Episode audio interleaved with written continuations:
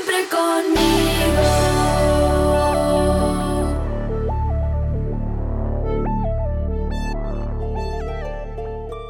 Un ángel visita a una joven.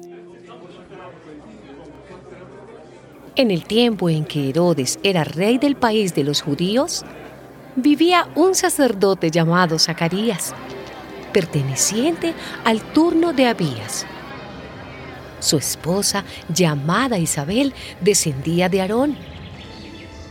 Los dos eran justos delante de Dios y obedecían los mandatos y leyes del Señor de manera intachable. Pero no tenían hijos, porque Isabel era estéril. Además, los dos eran ya muy ancianos. Sin embargo, Dios envió a un ángel que le anunció a Zacarías el nacimiento de su hijo, al que llamarían Juan. Cuando Isabel ya tenía seis meses de embarazo, Dios mandó al ángel Gabriel a un pueblo de Galilea llamado Nazaret, donde vivía una joven llamada María.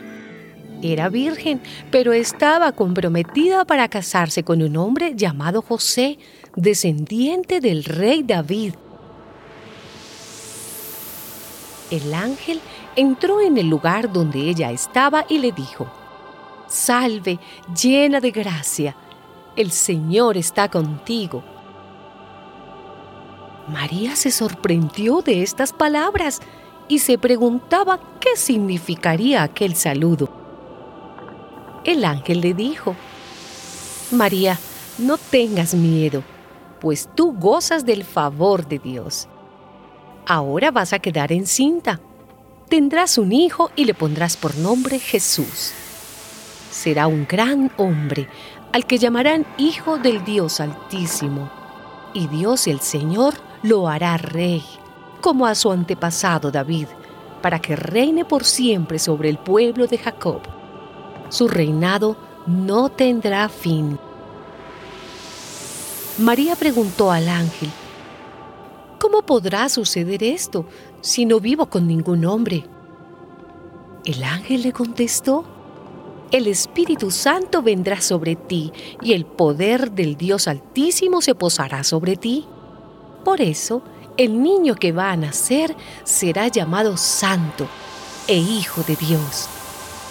También tu parienta Isabel va a tener un hijo, a pesar de que es anciana. La que decían que no podía tener hijos está encinta desde hace seis meses. Para Dios no hay nada imposible. Entonces María dijo, Yo soy esclava del Señor, que Dios haga conmigo como me has dicho. Con esto, el ángel se fue.